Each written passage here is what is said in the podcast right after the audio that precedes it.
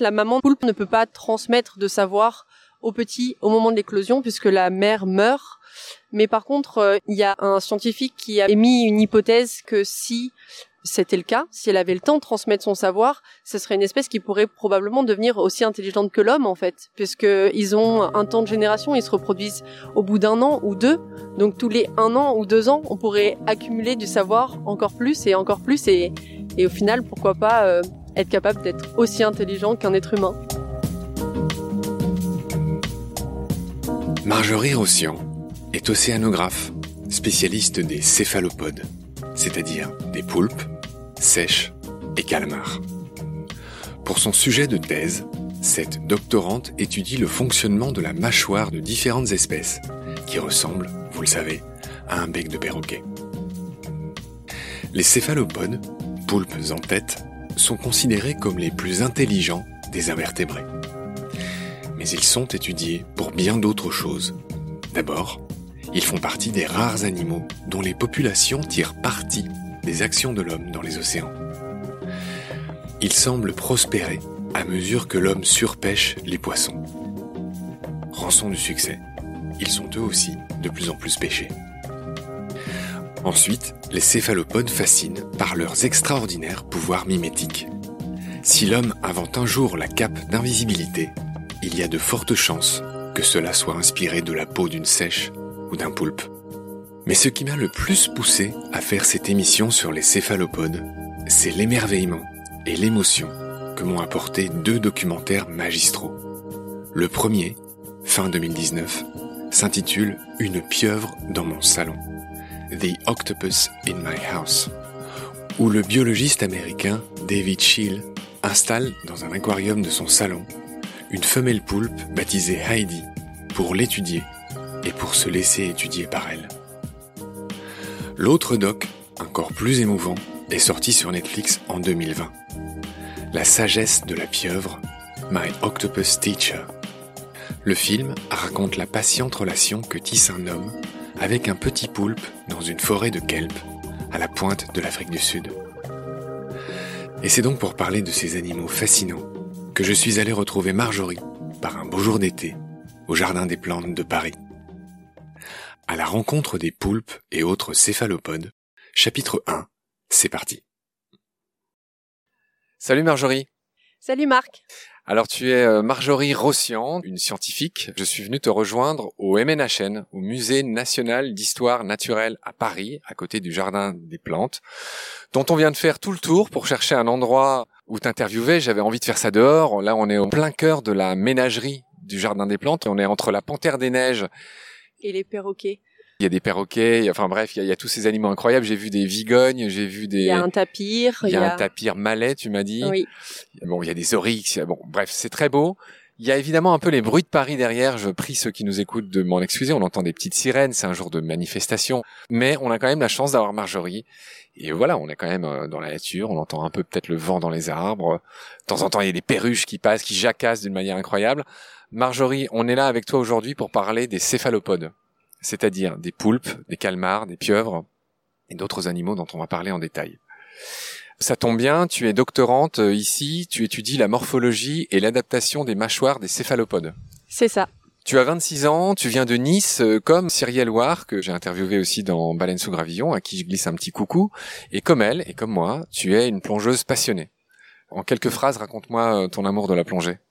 Bah, mon amour de la plongée a commencé quand j'étais toute jeune avec mon papa, qui est plongeur également, et qui m'a amené des toutes petites, euh, d'abord en masque et en tuba, et puis ensuite, euh, quand j'ai eu l'âge sur le bateau de plongée, avec des bouteilles et un détendeur, et j'ai découvert euh, bah, le monde du silence de Cousteau, et c'est devenu une passion. Et tellement une passion que j'ai voulu en faire mon métier et que j'ai poursuivi dans la recherche pour continuer d'explorer ce monde du silence. D'accord. Tu es donc une passionnée de poulpes, de céphalopodes, je l'ai déjà dit. On va commencer par parler des céphalopodes en général. Alors céphalopode, céphalo c'est la tête, pod c'est le pied. On comprend bien que c'est un animal qui a la tête posée sur ses pieds, sans rien entre. Donc c'est ça un céphalopode. On va voir qu'il y en a pas mal et qui peuvent être assez différents. Les céphalopodes sont des mollusques.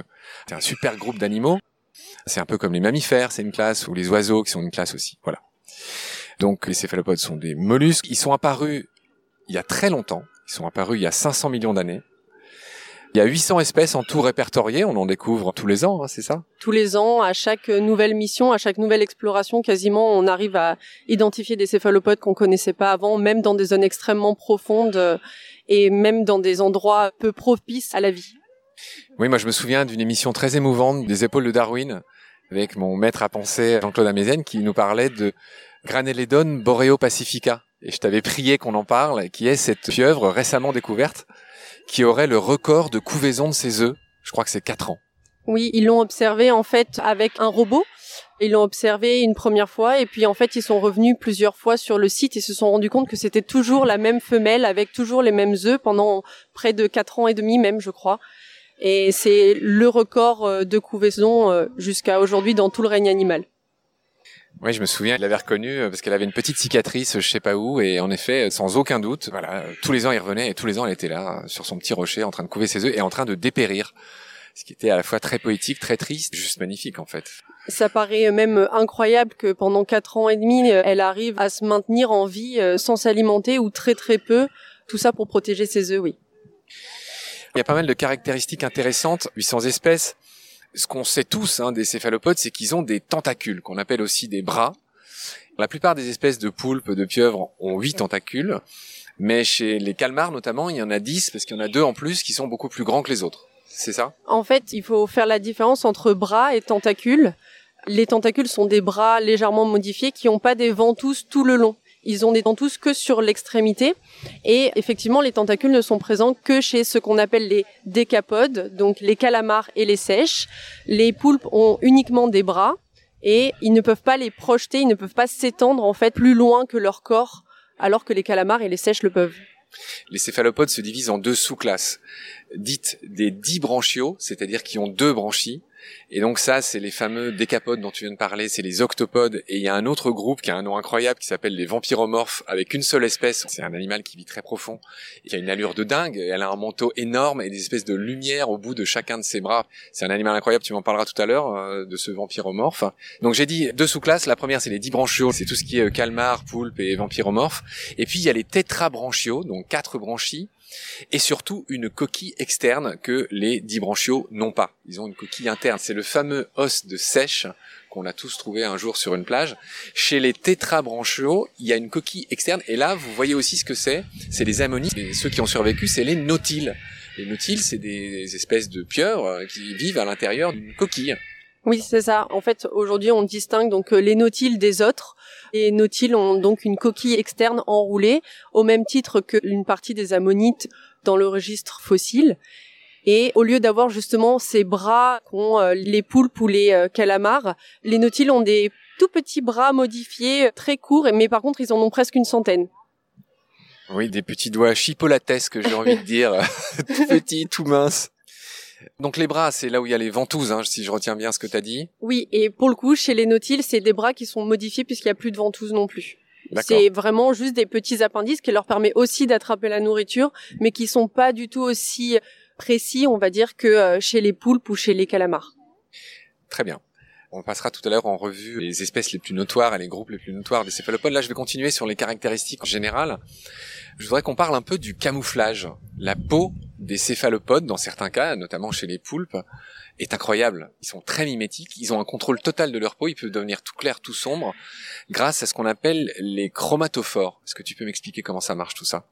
En fait, c'est des cellules pigmentaires. Ce qui est assez intéressant, c'est que ces espèces ne voient pas en couleur. Par contre, elles sont capables de mimer les couleurs de leur environnement a priori, ce serait grâce à des cellules sensorielles qui sont sur leur peau directement. Ils captent la lumière en fait émise par les objets. Et même la longueur d'onde de chaque truc. Voilà, c'est ça. Et en fait, ils peuvent, grâce à ça, mimer complètement donc euh, la couleur mais également euh, la texture et c'est ça qui est vraiment original un caméléon il peut aussi mimer la couleur de son environnement mais déjà c'est très long et en plus de ça il peut pas prendre la texture parfaite de ce qui l'entoure. Alors qu'une sèche ou un poulpe particulièrement, ces groupes-là sont très forts pour ça et sont surtout très rapides. En effet, en une fraction de seconde, ils peuvent changer de couleur. Et tu l'as dit, ils ont des muscles sous la peau qui leur permettent euh, de passer d'une peau totalement lisse à une peau qui ressemble à une sorte de truc couvert d'algues. Oui, c'est ça, c'est des papilles en fait qui vont déformer la surface de la peau et prendre la texture de la roche qui est à côté d'eux ou d'une algue euh, qui leur permet de se fondre complètement dans leur environnement. Je continue avec les caractéristiques générales. Je parlais tout à l'heure des coquilles. On l'a dit, ce sont des mollusques. Donc a priori, bon, par exemple chez le poulpe, il n'y a pas de coquille. Non, la coquille a été complètement réduite. En fait, la coquille c'est un caractère ancestral. Les ammonites, euh, les nautiles ont une coquille externe, mais elle a été internalisée et réduite pour la plupart euh, des espèces. Et chez le poulpe, elle a complètement disparu. Chez la sèche, par contre, on va retrouver un dérivé de la coquille après internalisation, c'est euh, l'os de sèche dont tu parlais tout à l'heure. Et qui s'appelle le sépion. Il est à l'intérieur et c'est ce qu'on donne aux oiseaux dans les cages pour qu'ils se fassent le bec, hein, c'est ça C'est ça, oui. Ouais. Alors, en revanche, chez les calmars, cet os a un nom très romantique, ça s'appelle la plume. Oui. Est-ce que tu peux m'expliquer à quoi ça ressemble? La plume du calamar, c'est un peu plus cartilagineux et assez souple. Et c'est vraiment juste comme la plume euh, quand on écrivait au stylo à plume, en fait. C'est vraiment le même aspect. C'est un bout très pointu et de l'autre côté, ça s'élargit et ça ressemble à une toute petite plume d'oiseau. Mais c'est très souple et euh, ça a plus du tout les facultés de flottaison, en fait, qu'avait la coquille ou qu'a l'os de sèche, en fait. Je voudrais qu'on aborde un autre point du descriptif général des céphalopodes, l'encre. Quand un céphalopode, alors ils font peut-être pas tout ça, tu vas nous le dire, a peur, il projette un nuage d'encre. Qu'est-ce que c'est que ce truc incroyable? C'est assez rare dans le règne animal. C'est assez rare dans le règne animal et en fait quasiment la totalité des céphalopodes ont une poche à encre et ça leur permet euh, tout simplement de faire un effet de mirage et d'échapper aux prédateurs. Comme ils n'ont pas de système de défense particulier, ils vont pas venir attaquer directement frontalement euh, un prédateur, ils vont plutôt essayer de fuir et pour ça ils vont décharger donc euh, leur encre et c'est ça qui va leur permettre d'avoir un laps de temps pour s'enfuir pour euh, s'éloigner au maximum du prédateur avant qu'il puisse le poursuivre. Il y a certaines études qui pensent aussi que ça sert d'alarme pour les autres individus présents dans l'environnement en disant attention, il y a un danger ici, euh, ne vous approchez pas. Je voudrais qu'on enchaîne sur euh, le mode de propulsion et le mode de locomotion des céphalopodes. Alors il y en a beaucoup en fait, mais le plus connu c'est le mode à réaction. Ils font ça grâce à un organe qui s'appelle un siphon et grâce auquel euh, voilà ils ont une propulsion à réaction qui est très énergivore, qui leur bouffe beaucoup d'énergie. C'est pas des animaux qui vont vite, mais quand ils ont besoin de s'enfuir, ils préfèrent ce mode. Est-ce que tu peux m'en dire plus? C'est particulièrement les calamars qui utilisent tout le temps ce mode-là, puisque justement comme ils ont plus euh, d'autres organes qui va leur permettre de flotter. Ils vont devoir dépenser beaucoup d'énergie pour nager tout le temps et donc ils vont se propulser grâce à ce siphon. Par contre, chez le poulpe, par exemple, il y a divers modes de locomotion qui sont pas forcément liés au siphon parce que justement le poulpe, il est posé sur le fond et il peut se déplacer en rampant ou même en marchant, en sélectionnant deux bras et en se déplaçant à deux pattes et en repliant les autres euh, dessous lui pour se déplacer plus facilement sur le sable, par exemple j'ai vu deux docus euh, très récents qui sont peut-être parmi les tout meilleurs docus animaliers que j'ai vus de ma vie. Le premier, il est sorti en 2020 et il s'appelle My Octopus Teacher, mon professeur poulpe. Et c'est une histoire merveilleuse qui est racontée par un, cinéaste animalier qui s'appelle euh, Craig Foster, qui est d'Afrique du Sud. Le poulpe de Craig est filmé sous toutes les coutures et on voit à quel point il est agile, il peut se faufiler partout, il peut marcher au fond de l'eau sur deux bras, comme il peut utiliser ses huit bras et puis il les fait rouler un peu comme des roues. C'est des animaux qui sont d'une grâce, ils peuvent aller très lentement, très vite. Donc euh, on a parlé de la propulsion, donc ce mode à réaction qui est très énergivore, mais ils sont aussi capables de bouger de plein de façons différentes avec leurs huit bras ou dix. Oui, ils peuvent euh, bah, avoir un déplacement un peu médusaire aussi en bougeant tous les bras d'un coup et en se propulsant vers l'arrière à l'aide des bras, pas à l'aide du siphon justement. Les poules peuvent marcher. Certaines sèches, la sèche flamboyante notamment, elle peut marcher aussi. Elle utilise euh, ses deux tentacules pour marcher sur le fond sans que son corps touche le sable. Et euh, elle utilise vraiment juste euh, deux tentacules. Alors la sèche flamboyante, tu anticipes un peu, mais c'est vraiment un des euh, céphalopodes le plus notoire. Le nom vous dira peut-être rien, mais elle fait beaucoup de fond d'écran. Enfin, elle a une couleur de dingue, toutes les couleurs de l'arc-en-ciel sur son corps. Elle est extrêmement belle. Et en effet, elle est très petite. Elle vit sur le sable et elle a une espèce de dard, son tentacule, avec lequel elle vient euh, choper des trucs à la vitesse de l'éclair. Les mesures qui ont été faites sur les sèches, c'est quelque chose comme 15 millisecondes pour euh, propulser les tentacules pour attraper un poisson ou un petit crustacé. C'est plus rapide que certaines crevettes menthes qui sont capables de propulser des petits marteaux pour assommer les proies euh, à vitesse incroyable, mais c'est encore plus rapide que ça. Mantis shrimp, qui est aussi un animal incroyable, qui a fait les honneurs de plein de docus de la BBC, et en effet qui a un mode de chasse assez passionnant, qui assomme ses proies en leur donnant un coup de gourdin, qui est rapporté à sa taille une des détonations les plus puissantes du monde animal. Eh bien, je crois qu'on va enchaîner sur ce qui nous intéresse le plus, je pense, toi et moi, c'est l'intelligence de céphalopodes en général et des poulpes en particulier. Elle est notoire. Tout le monde la connaît, cette intelligence. Tout le monde se souvient du fameux Paul le poulpe. Pour le coup, c'était juste ses talents de devin qui étaient mis à contribution, donc c'est pas réellement une preuve d'intelligence, mais il avait pronostiqué avec 90% de réussite les matchs de la Coupe du Monde 2010 Paul Le Poulpe, il est né en 2008 en Grande-Bretagne, il est mort en 2010 en Allemagne dans son aquarium euh, d'Oberhausen. Par où commencer? Alors là, pour le coup, c'est l'autre docu euh, que j'ai encore pas mentionné qui montre à quel point ces animaux qui vivent encore une fois si peu de temps. Et d'ailleurs, c'est la grande question. Comment des animaux qui vivent si peu de temps peuvent devenir aussi intelligents? Certains disent qu'un poulpe a l'intelligence d'un chien ou d'un très jeune enfant, n'est-ce pas? Oui, c'est ça. Et il y a un scientifique qui avait même euh, émis une hypothèse que, en fait, la maman ne peut pas transmettre de savoir au petit au moment de l'éclosion puisque la mère meurt. Mais par contre, euh, ils ont imaginé que si c'était le cas, si elle avait le temps de transmettre son savoir, ce serait une espèce qui pourrait probablement devenir aussi intelligente que l'homme en fait, puisque ils ont un temps de génération, ils se reproduisent au bout d'un an ou deux, donc tous les un an ou deux ans, on pourrait accumuler du savoir encore plus et encore plus et, au final, pourquoi pas euh, être capable d'être aussi intelligent qu'un être humain.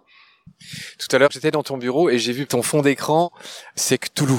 Dis-moi un mot sur Cthulhu, qui est une autre pieuvre célèbre. Le mythe de Cthulhu de H.P. Lovecraft, qui est un, un auteur de science-fiction assez connu et euh, aussi beaucoup connu dans la culture geek. Euh, Cthulhu, c'est un monstre euh, mi-pieuvre, mi-humain, mi-chauve-souris. Il a beaucoup de représentations. Euh, c'est censé être euh, un ancien dieu euh, destructeur de monde. Donc il a cette image de monstre que on prête souvent aux pieuvres, aux poulpes, dans la littérature ou dans le cinéma. Alors parmi les autres céphalopodes célèbres, alors cette fois-ci c'est plus un poulpe, c'est un calmar.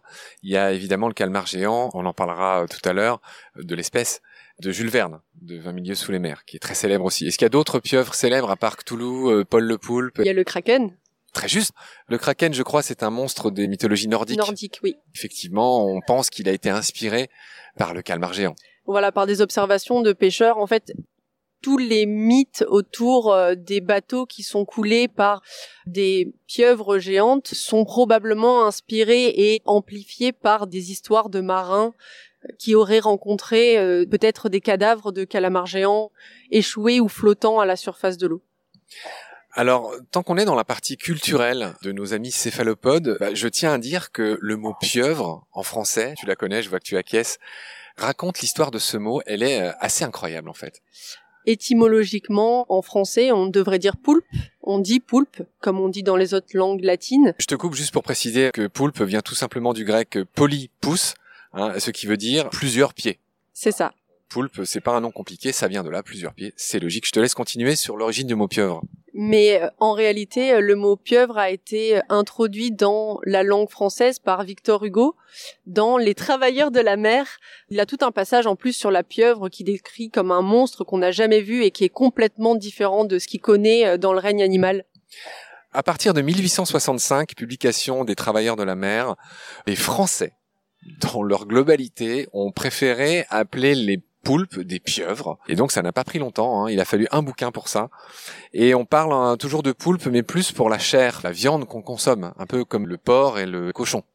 Le poulpe, ça a gardé cet aspect, oui, très commercial, et pieuvre, c'est souvent... Euh, un peu mythique, un peu monstrueux dans l'imaginaire des gens. C'est vrai que ça fait partie des choses qu'on me demande assez souvent, mais est-ce que pieuvre et poulpe c'est la même chose? Est-ce que ça représente les mêmes espèces? Est-ce que l'un se mange et l'autre non Alors qu'en fait, ça représente exactement les mêmes espèces. C'est juste que notre ami Victor Hugo euh, en a fait une créature mythique. Je voudrais qu'on dise un mot sur la façon dont les poulpes, dont les céphalopodes en général, sont parmi les animaux qui s'adaptent le mieux à l'anthropisation, c'est-à-dire au fait qu'on est en train de transformer tous les écosystèmes. J'en parle à chaque fois dans mes podcasts, je vais pas trop insister là-dessus aujourd'hui, mais ils font partie des rares animaux qui tirent leur épingle du jeu, tout comme les méduses dans les océans. Donc je voudrais que tu me donnes les raisons pour lesquelles ces animaux, dont l'intelligence joue dans cette euh, adaptabilité extraordinaire, mais comment ça se fait que les céphalopodes, les poulpes, euh, les calmars, se multiplient ainsi alors que les océans s'acidifient, se trophisent, il y a de moins en moins de poissons, il y a le réchauffement climatique? Quelles sont les raisons? Alors, j'ai probablement pas une réponse absolue euh, à cette question, mais on peut émettre des hypothèses. Notamment, déjà, toutes ces espèces-là sont très adaptables du point de vue de leur alimentation souvent, c'est des espèces qui sont capables de consommer un peu ce qui se trouve dans leur environnement. Donc, s'il y a une espèce qui disparaît, peut-être qu'ils vont pouvoir plus facilement shifter sur une autre espèce qui pourront euh, leur apporter autant d'énergie et qui pourront consommer euh, jusqu'à la fin de leur vie. Après, on en revient, c'est des espèces qui vivent peu longtemps. Donc, même si euh, pendant une période, il peut y avoir de gros dégâts sur les populations, c'est aussi des populations qui peuvent se remettre et qui peuvent réaugmenter assez facilement. On a eu des problèmes et on a des problèmes sur certaines années avec la pêche puisque euh, c'est quand même des animaux qui sont extrêmement consommés, énormément sur le bassin méditerranéen, en Asie aussi. Il y a une très très forte consommation, une consommation qui est en augmentation. Donc ça peut poser problème sur les populations, mais euh, on s'est aperçu que si on lève le pied de temps en temps sur les pêcheries et si on fait un petit peu attention, on peut avoir un retour des populations euh, dans les zones qui étaient pêchées auparavant et le cycle de reproduction rapide. Les céphalopodes donc se reproduisent au bout d'un an ou deux pour la plupart des espèces communes, on va dire, et pour celles qui sont consommées. Donc euh, au bout d'un an ou deux, on a une nouvelle euh, génération et en fait ils font des milliers, des centaines de milliers d'œufs à chaque euh, reproduction. Donc ils en font qu'une seule puisqu'après ils meurent, le mâle comme la femelle, mais ils produisent des milliers d'œufs pour avoir une chance d'avoir une grosse poignée qui survit. Je pense qu'on va s'arrêter là pour le premier épisode. Je vais te remercier beaucoup euh, du temps que tu m'as accordé et puis euh, on va faire un deuxième épisode euh, très vite. Merci beaucoup, à la prochaine fois. Merci, à la prochaine.